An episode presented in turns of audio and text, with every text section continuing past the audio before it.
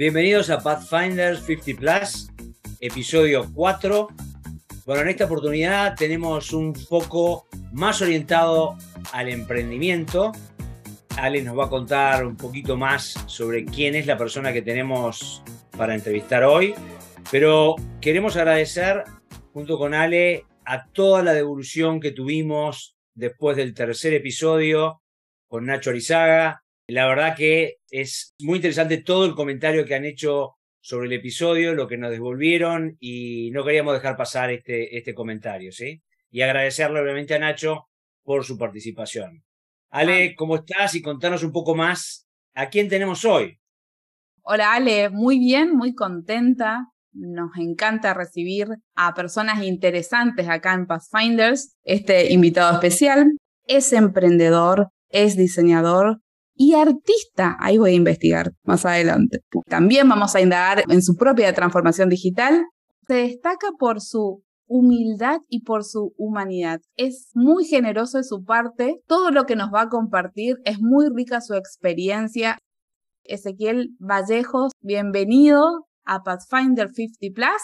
Hola, muchas gracias por la introducción compañero de camada en Scalable, de emprendedorismo online, cuando hicimos en 2020 con Ale también, los tres estuvimos. Tal cual. En el mismo grupo. Bienvenido, Ezequiel. Un gustazo tenerte acá. Realmente placer contar con vos. Muchas gracias. Un honor para mí, la verdad. Y me, bueno, me alegra muchísimo. Primero que piensen en mí y segundo que me den la posibilidad de presentarme, claro. Y el honor es mío. Bueno, Ezequiel, contanos, ¿dónde estás? Eh, estoy en Barcelona desde hace casi 25 años. De hecho, este año cumplí 24, en el mes de mayo en concreto. Hace mucho tiempo. El tiempo pasa muy rápido, pero bueno, es, ha sido un viaje muy transformador ¿no? en mi vida. Bueno, cambiaron muchas cosas en mi vida, fue un viaje muy deseado y bueno, y el camino, la trayectoria ¿no? y el camino que, que transcurrió aquí fue bueno, muy apasionante, muy inspirador, eh, muy adverso en algunos casos, pero, pero bueno, lo disfruté y lo sigo disfrutando. ¿Qué edad tenías cuando llegaste a España? Veintipocos, veintiséis. De hecho, creo que sí, cumplí aquí los 27 años. Bueno, ¿qué quisieras compartirnos de tu camino? Bueno, a mí me apasionaba y me sigue apasionando mucho el dibujo. Lo único que me gustaba cuando era chico y adolescente era dibujar. Hacía cómics con un primo muy querido, con Tomás, que aprovecho el saludo. Y cuando terminé el secundario, claro, las opciones en Tucumán en 1980 y pico eran pocas, ¿no? Empecé a averiguar y en Buenos Aires, en la UBA estaba la carrera de diseño gráfico y de hecho había algún tucumano que es Alejandro Ross, un crack que incluso había sido profesor y era de la primera camada de, de diseñadores de la UBA y bueno, después de un año de Derecho en Argentina, en Tucumán, perdón, eh, después de estudiar Derecho Romano y Civil, dije, no, no, esto no me gusta, así que trabajé unos años, casi 21, me fui a, Buenos Aires. ¿Y en Buenos Aires estudiaste diseño gráfico? Eh, exacto. Hice tres años, cursé tres años, de los cuatro que son la carrera, y aquí hubo un clic en mi vida gracias a mi querido cuñado, Julián, una bellísima persona que mm, él tenía la representación de INSAT, que era uno de los primeros proveedores de Internet de Argentina. Y fue tan generoso que vino a mi casa, yo vivía con amigos en Buenos Aires, y vino a regalarme una computadora, un ordenador, y me dijo, mira, tengo este problema porque he creado esta empresa y necesito quien me ayude con el diseño de las páginas web, porque tengo mucha demanda. Y dije, opa, esto me gusta.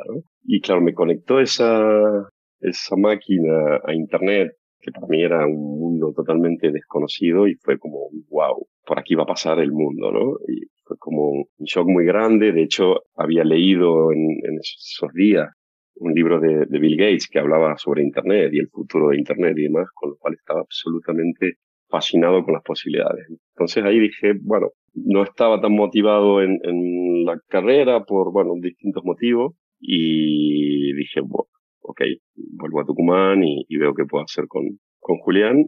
Y bueno, emprendimos, empezamos con esta empresita que hacía distribución de Internet, eh, servicios de páginas web. Era, insisto, el primer proveedor, con lo cual no sé si había 100 o 150 conexiones a Internet en Tucumán al principio. O sea, era algo totalmente nuevo y estamos descubriendo un mundo nuevo muy, muy fascinante.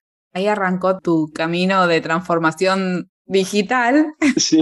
Sí, sí, sí, sí, sí, sí. Entendía que por ahí iba a pasar todo. Empecé a aprender el Photoshop, a usar los primeros programas de diseño web, que era, se llama Frontpage, creo que simplemente cortabas una imagen en cuatro, ¿no? Y tardaba una hora en bajar. Y bueno, así fueron los, comienzos del desarrollo web. ¿Cómo pegas el salto a España?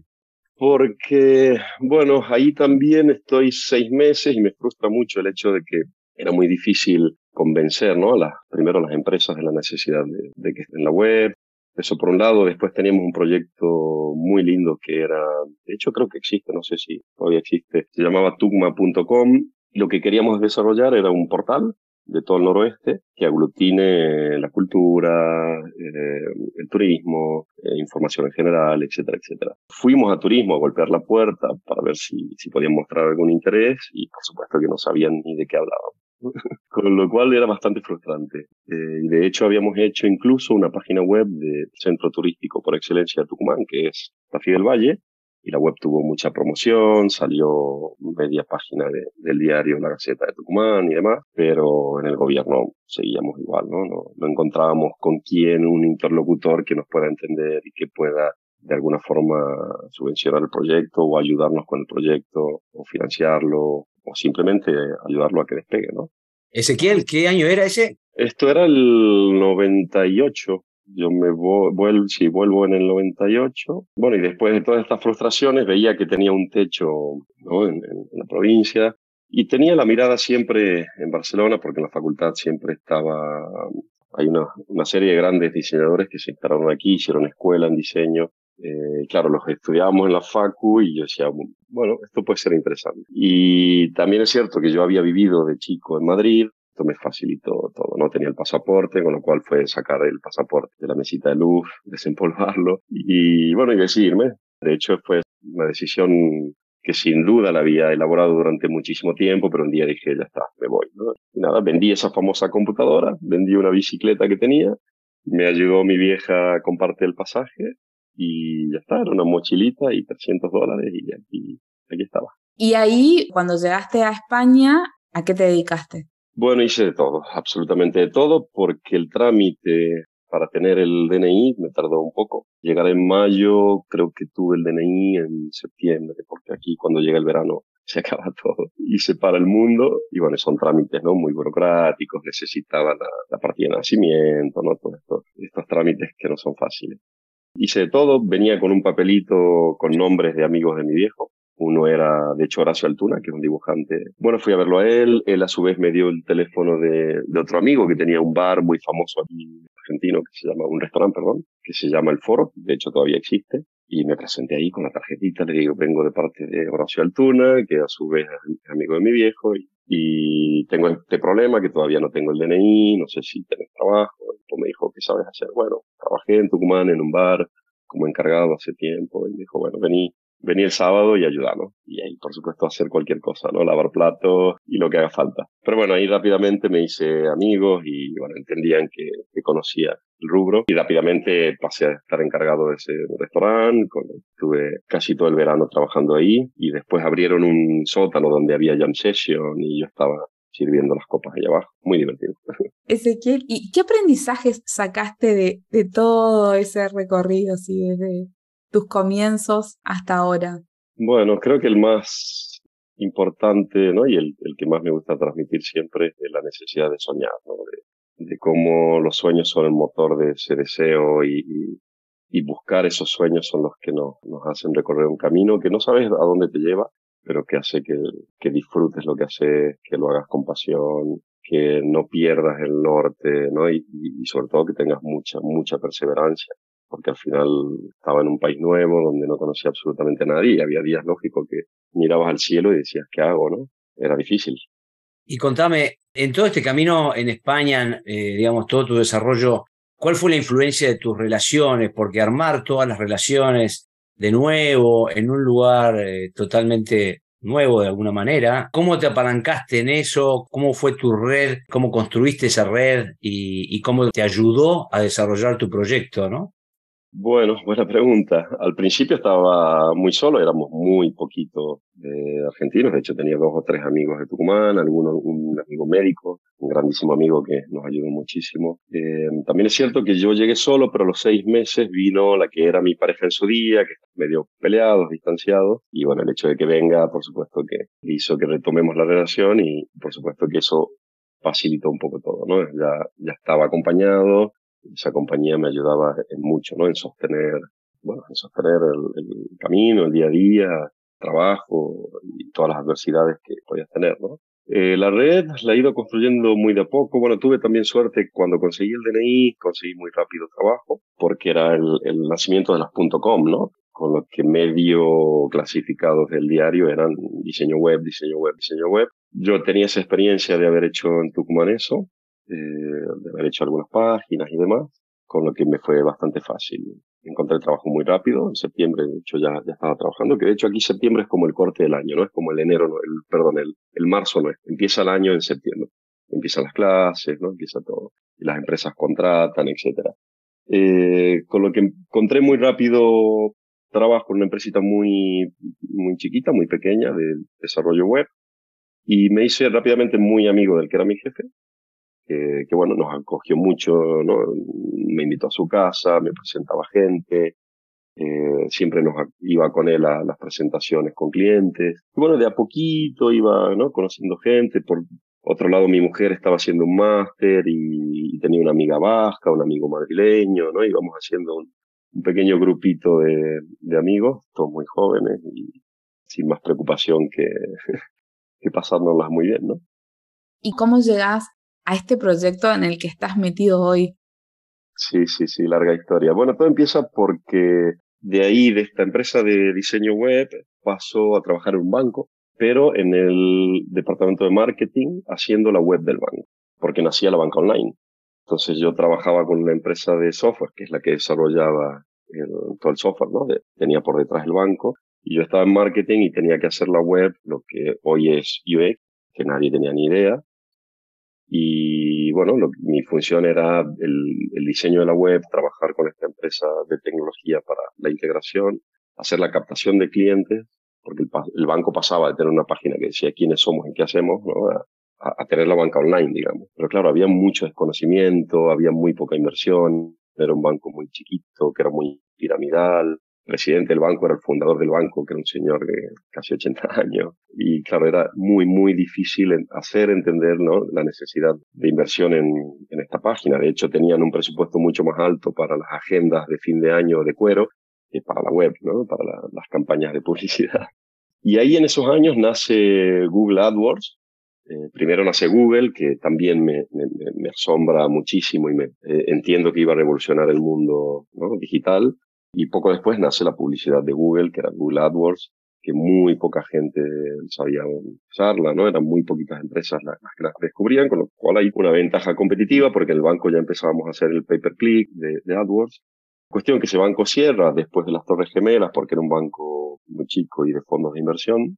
Y con el que era mi director de marketing en el banco, tenía muy buena relación, de hecho todavía hasta el día de hoy la tengo. Nos seguimos juntando con todo ese equipo 20 años después de, del banco. Y él montó una agencia de comunicación con otra gente eh, en la que empezaba a tener demanda de páginas web también.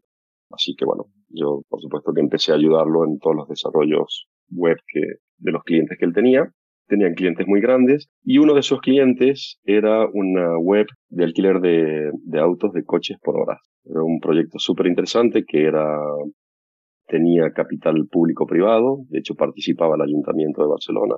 Y bueno, ahí un poco cogí el know-how de, las reservas de autos, que tenías que entrar a la web y hacer una reserva de 10 de la mañana a 12 del mediodía. Eh, entonces había una serie de parkings municipales donde ibas a buscar el coche y lo podías dejar en cualquier otro parking de la ciudad, con lo que era súper práctico. Funcionó muy bien, después cambió de nombre, se llamó Avancar, era car sharing primero, después se llamó Avancar y después cerró, no sé qué le pasó. Pero bueno, ahí empecé, cogí el clic este de, de, de las reservas.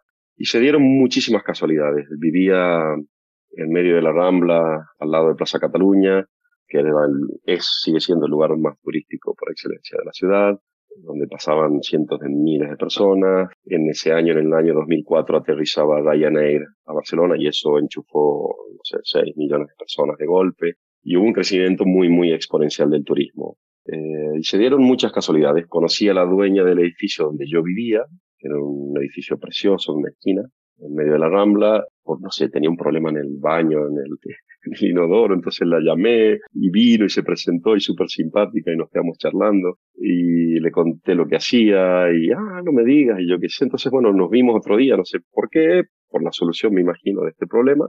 Tomamos un café y en ese café le dije, ¿te parece si...? De hecho, eso era porque había incluso dos apartamentos en ese mismo edificio vacíos. Y aquí se me ocurre un poco la idea, ¿no? Le digo, sé que hay dos departamentos vacíos, ¿por qué no me dejas probar? Puedo hacer una web para ayudarte a alquilarlos. Yo creo que de hecho en esa época pagaba, no sé, la plata de hoy 500 o 600 euros al mes por el departamento y los turistas estaban dispuestos a pagar el doble, pero por una semana, no por el mes, ¿no? Así que bueno, así empezó. Y de hecho publicamos esos dos apartamentos, saqué un dominio que se llamaba de hecho Rambla 123, que era la dirección donde estaba. Y bueno, y funcionó porque enchufé AdWords, bueno, al final había un señor de Holanda que estaba interesado en reservar la reserva no era online, ni mucho menos, te enviaban un fax, era todo un proceso súper tedioso, hacías un PDF, lo enviabas por mail, hasta que recibías el pago tres días después, pero bueno, empezó así, ¿no? Un MVP de... de, de login, hoy. Exacto, exacto, sí, sí. Y lo que es estar atento a la oportunidad, ese que le tuviste, dice, ¡tan! Fue el momento. Sí, pero bueno, es como todo, ¿no? Al final todo es un aprendizaje, ¿no? Y, y toda la trayectoria anterior me ayudó a, ¿no? que en, ese momento pueda despertar y que surja esto. ¿no? ¿Y cómo está hoy Login? ¿Cuál es la situación hoy? ¿Cómo, cómo lo tenés armado? ¿Cuál es, ¿Cuál es la perspectiva que tenés? Se transformó radicalmente, no es la misma empresa ni muchísimo menos de la que nació hace 20 años. De hecho, yo nacía como una central de reservas, no tenía ninguna otra intención más que esa. Mi vocación era esa, yo lo que quería era desarrollar ese motor de búsqueda, de ahí de hecho, nacieron las, bases de datos dinámicas, entonces ya podías hacer la consulta online. Eh, y ahí tenía una ventaja competitiva porque yo seguía trabajando con gente en Argentina que tenían, por supuesto, los costes eran mucho menores y había mucha gente dispuesta a trabajar. De hecho, ya conocía empresas que habían nacido con el único fin de trabajar para Estados Unidos y para Europa, ¿no? Y eran súper profesionales. Lo que quería era que sea una central de reserva y yo me enfocaba en el diseño de esa web, en intentar innovar lo máximo posible en esa web, tanto en el diseño como en la usabilidad, como que la ficha del departamento sea perfecta y miraba mucho la competencia y si uno ponía unos iconos yo mejoraba esos iconos si el otro ponía eh, un formulario de reserva yo lo hacía más fácil. Estaba constantemente mirando toda la competencia, intentando hacer siempre mejor que el otro esa web pero de repente empezaba a surgir la necesidad de propietarios de que gestionen los departamentos, ¿no? Porque decían, bueno, me parece fantástico que me lo alquiles, pero yo no tengo ganas ni de limpiarlo, ni, ni, de recibir a la gente. Entonces ahí como que empezó a surgir otro negocio que era la gestión. Bueno, y empezamos a explorarla, me pareció muy interesante, pero claro, ya implicaba eh, mucho más esfuerzo, más organización, eh, más equipo, principio hacíamos todo solos. De hecho, mi mujer también eh, me ayudaba y, la empresa nació con ella, ¿no? Ella era la que se encargaba de la atención al cliente y yo me encargaba de la web y, de conseguir el producto, ¿no? Pero bueno, empezó esa demanda de propietarios, también vi la oportunidad y empecé a alquilar departamentos, asumiendo un riesgo enorme y alquilé en un momento más de 30 departamentos. Eh, suponte los alquilaba, no sé, en 900, 800 euros tenía con la explotación un beneficio de, no sé, 2.000 por apartamento, o sea, duplicaba la venta, ¿no? ¿Qué pasó? Que empezó a surgir competencia, asumía demasiado riesgo, no estaba nada ordenado y bueno, empecé a, tener costes fijos muy altos y dije, ey, ey, ey, aquí cuidado. De hecho, no tenía ni siquiera un business plan, no sabía ni lo que era un business plan, ¿no? Y tengo otro cuñado que, que es un, un, crack, que de hecho hizo un MBA en Wharton, y me dijo, hey, vení, vení, hagamos, hagamos un business plan, ¿no? Y bueno, nos sentamos haciendo un trabajo súper al detalle de, ¿no? de cómo era el negocio, cómo funcionaba, dónde estaban los márgenes, eh, dónde aportábamos valor, cómo ganábamos plata. Bueno, al final era poner en papel, ¿no? Un poco lo que hacíamos en Scalable. bueno, y ahí entendí que con un variable podíamos tener un margen muy interesante y no necesariamente tenía que asumir tanto riesgo pagando alquileres. Bueno, y ahí le propusimos a los propietarios cambiar el modelo por un variable. Todos aceptaron, ninguno tuvo problema y de hecho demostramos con el tiempo que incluso podían ganar mucho más dinero. ¿no? Claro. Bueno, realmente todo un gran camino de, de transformación, Ezequiel. ¿eh? Qué lindo que hoy puedas mirar para atrás y, y puedas ver tanto crecimiento. Bueno, hemos tenido de todo, ¿eh? años de mucho de crecimiento también, de muchos golpes, 20 años, imagínate. Me interesa ahí, Ezequiel, a veces uno desde Argentina eh, y más en estos momentos está toda una onda de, de ida, de, de emigrar al exterior y bueno, España es uno de los principales países, ¿no? Pero me interesa tu visión en cuanto a cuáles son también, eh, lejos de que puede ser una oportunidad muy buena emigrar, los momentos difíciles que has tenido en esta instalación tuya, si bien en el caso tuyo emigraste hace bastante tiempo, pero cuáles son esos momentos que has tenido que sobrepasar y cómo, cómo los has llevado adelante, ¿no? Muchísimo. Eh, bueno, yo creo que la, la, gran ventaja como argentinos es que venimos de adversidades constantes, ¿no? Y al final eso nos curte mucho y nos ayuda a sobrepasar esas adversidades y, y, a tener siempre herramientas para sobrepasarlas. Pero problemas tuve muchísimos al principio. De hecho, por suerte ha sido una empresa que nunca ha requerido demasiada financiación, siempre se ha autofinanciado, siempre tuvo un crecimiento orgánico. También es cierto que la, la primera década era una empresita familiar, que no tenía mayor expectativa que esa. Pero, eh, bueno, el primer gran golpe fue este, ¿no? Cuando empezó a surgir mucha competencia, tenía una serie de gastos enormes, con lo cual ahí actuamos rápidamente y a, partir de ese business plan que hicimos, entendimos que no, no teníamos que asumir tanto riesgo. ¿no? Ese fue el primer gran golpe.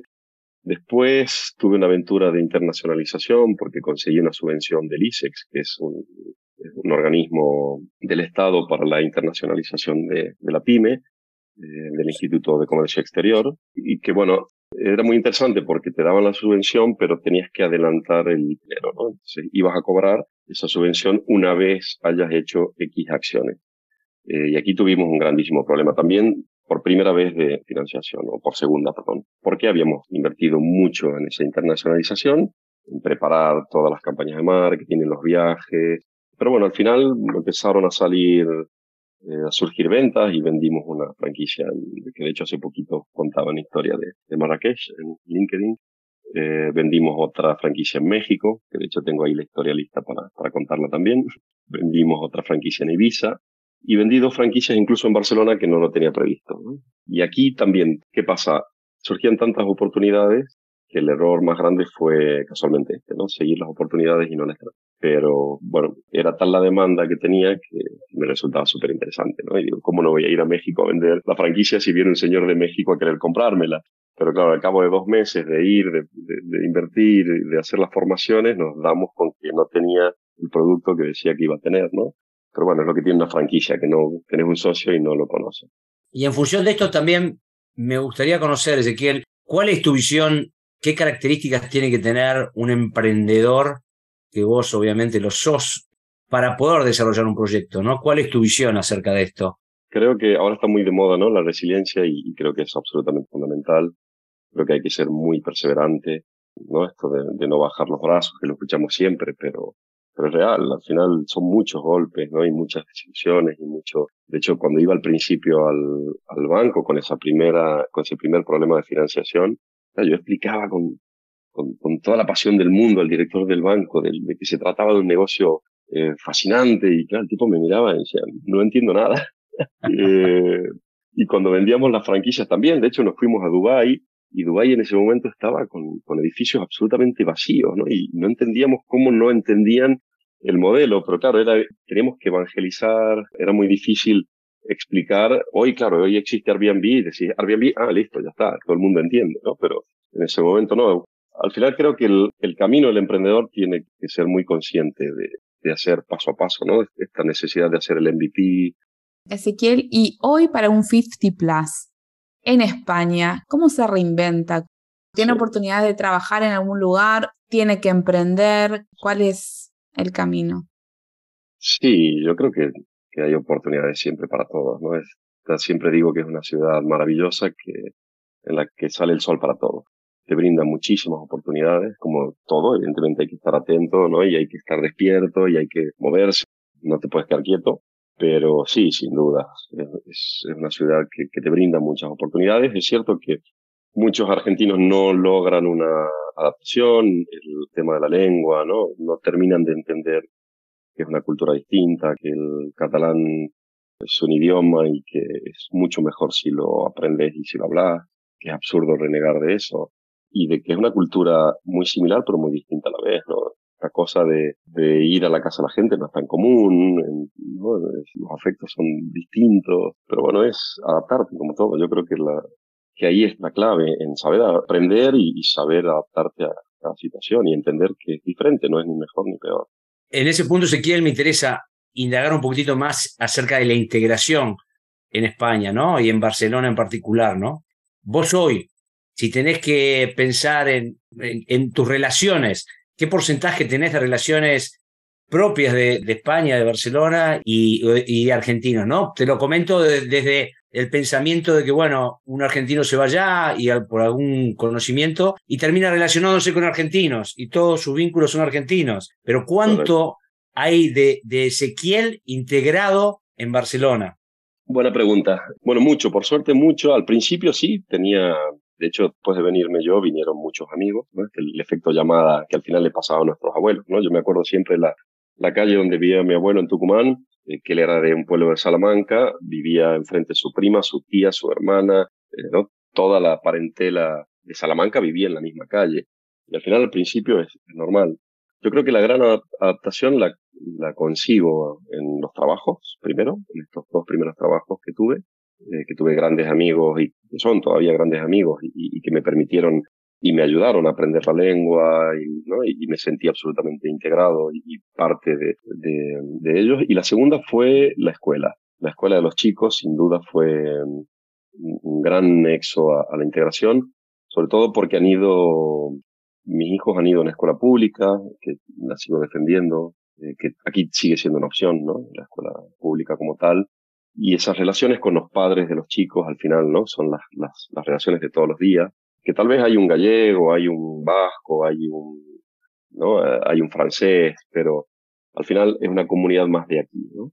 Y de hecho yo no tenía demasiada relación con argentinos hasta, te diría, un poco antes de, de a partir de ahí empiezo a abrirme y tenía incluso bastante prejuicio también.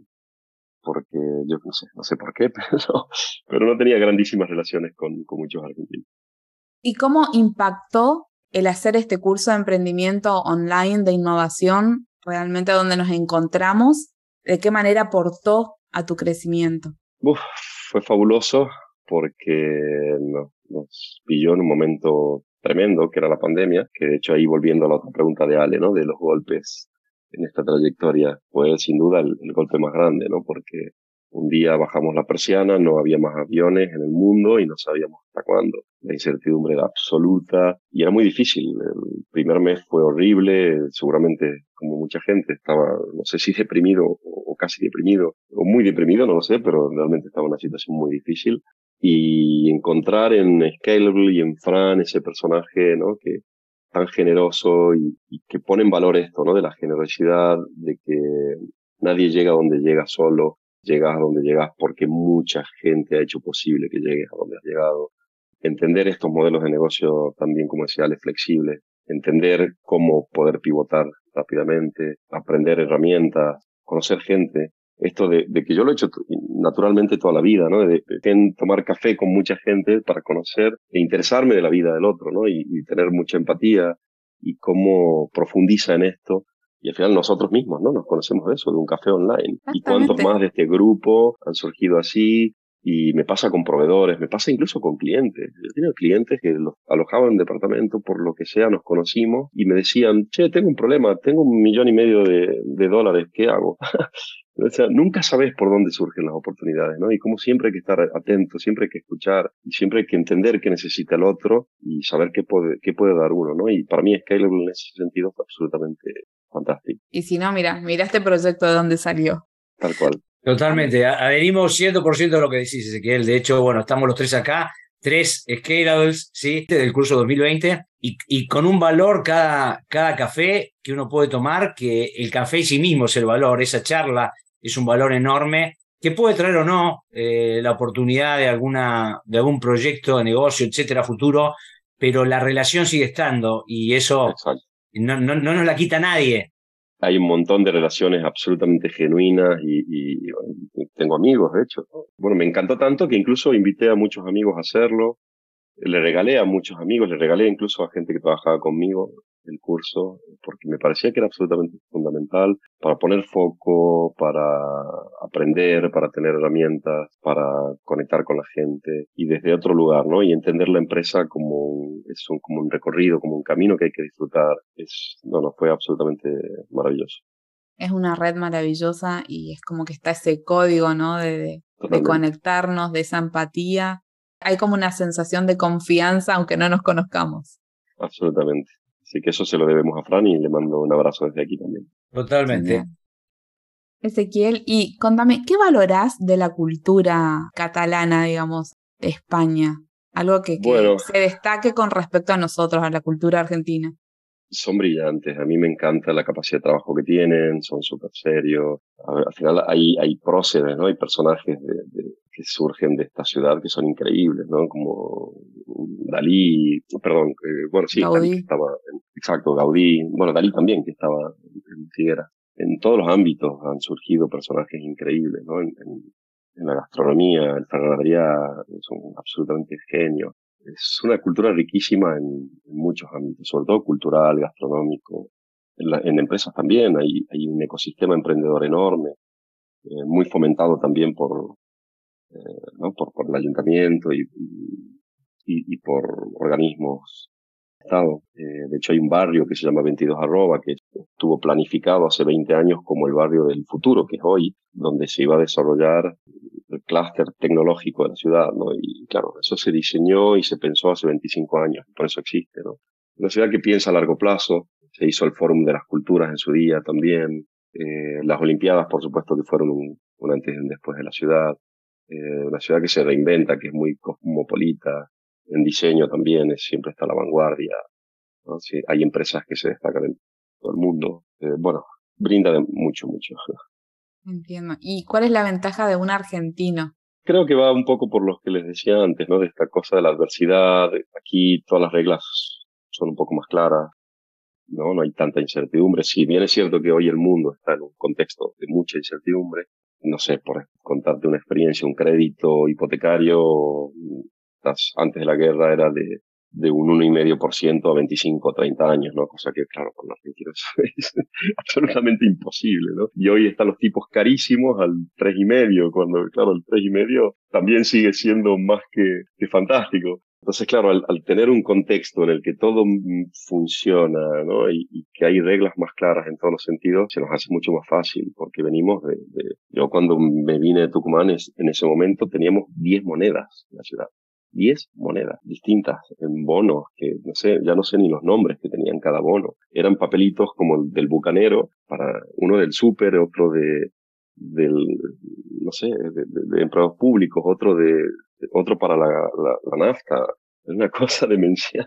Sí, está claro, eh, el tener contextos, tener contextos y reglas claras ayudan mucho más a poder, a poder encarar proyectos de todo tipo, ¿no? Eh, sea que trabajes en relación de dependencia, sea que quieras hacer algo independiente, bueno, cantidad de cosas. Y bueno, es un tema pendiente en, por, por estos lados. Pero bueno, Ezequiel, como para ir viendo de concluir en esta entrevista y charla con vos, me gustaría ver si nos podés ayudar a, a dejarnos una pregunta que, que pudieras compartir con la audiencia nuestra que, que nos permita ayudar a todos a desarrollar esta segunda parte de la vida en el mundo de proyectos, en el mundo laboral.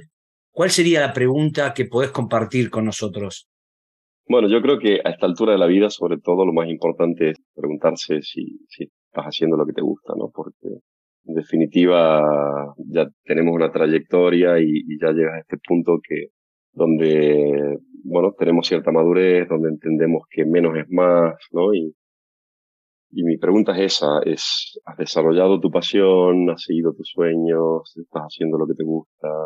¿No? ¿Tenés algún sueño pendiente? Hacía un curso, de hecho, hace poco, que fue fantástico, de, alta performance, que me, abrió y me ayudó mucho a descubrir muchas cosas y me enseñó, por ejemplo, a cosas tan simples como meditar y respirar, conectarte con la naturaleza, eh, claro, al final tengo más ganas de, eso que de otras cosas, y, y cómo todo esto te lleva a un equilibrio físico, mental, que te genera una armonía para funcionar mejor con la empresa, en tu vida personal, con tu familia, con los chicos, con todo. ¿Qué hábitos saludables eh, aplicas hoy en tu vida? Siendo un 50 plus, a ver qué, qué hábitos por ahí nos inspiras a nosotros. Muchos, en este, si bien ya empecé hace muchos años a tener tres días a la semana eh, siempre en un gimnasio, que es un gimnasio muy particular, no es un gimnasio al uso, sino que es un señor que vive muy cerca de casa, de hecho tiene 63 años, y cuando lo conocí dije, quiero venir a trabajar con este señor porque, claro, tiene un cuerpo de 25, es increíble. Un señor que, bueno, hizo artes marciales toda su vida, el, deporte es su pasión y así lo transmite. Y en su casa tiene un pequeño gimnasio donde, tiene tres, cuatro alumnos que vamos muy temprano a la mañana, a las 7. Bueno, y mantengo eso hace como tres años, ¿no? tres veces a la semana. Y ahora empecé a, raíz de este curso que hice con, con Tuto, que lo nombro también, que está en el ecosistema. Sí, yo lo sigo a, Tuto, un ah, genio. mira, eh, me ayudó a poner foco en, en otra serie de, de, hábitos. Por ejemplo, conectar un poco. Vivo aquí al lado del mar, ¿no? Y hacía como 10 años, cuando los chicos crecieron, ya dejé de ir a la playa. Y, y vivo a tres cuadras. Y digo, ¿por qué? Porque, bueno, porque yo que sé, me había hecho la idea de que había mucha gente, de que era sucia, de que, no sé, excusas, ¿no? Y a raíz de este curso digo, bueno, ¿cómo lo voy a conectar de nuevo? Y además, para mí la playa tiene un, de chico también viví en Panamá, eh, muy chiquito, y vivíamos en la playa, y tengo, o sea, mis mejores recuerdos son de, de eso, ¿no? De la playa y del agua. Y empecé a ir los domingos a las 8 de la mañana a la playa y no está ni sucia, no hay gente, está fantástica. Y bueno, me compré ahora un paddle surf para empezar a ir. De hecho, hay un grupo de gente que va a la mañana que se llama Amanecer, Amaneceres en, en el mar y empezar a disfrutar de eso, ¿no? Es fabuloso. O sea, se trata de volver a reconectar con uno, ¿no? Absolutamente, absolutamente. Y por supuesto ya la comida viene sola, ¿no? Empiezas a cambiar ciertos hábitos que te llevan hay una inercia que hace que ya elijas ciertas cosas y que, bueno, te hacen sentir mucho mejor, ¿no? Y eliminé la, la tele, ya no veo una serie desde hace cinco meses, por ejemplo, y cada noche leo 20 minutitos un libro y, y, parece una tontería, pero claro, dormís mucho mejor, te dormís con sueño, ¿no? Esa sensación de cerrar el libro porque estás con sueño y es dormir, ¿no? Como en paz, ¿no? Y no era esa cosa de que te quedas pensando con todos los problemas. Eh, bueno, es esto de seguir los ritmos circadianos, ¿no? Y entender que somos naturaleza, ¿no? Y que tenemos que acostarnos antes, que tenemos que dormir bien, que tenemos que comer antes, que tenemos que comer menos, que tenemos que movernos más. Bueno, es, todo lo sabemos, pero, pero hay que hacerlo, ¿no? Hay que ponerlo en práctica y una vez que lo pones en práctica, los cambios son fantásticos. Yo apoyo esta cultura del bienestar absolutamente. No, y al final es, es un ejemplo, ¿no? mi hijo me ve haciendo flexiones y quiere hacer flexiones conmigo, ¿no? Y eso se retroalimenta y, y no hay mejor enseñanza que, que con el ejemplo. Que el ejemplo, exacto, totalmente.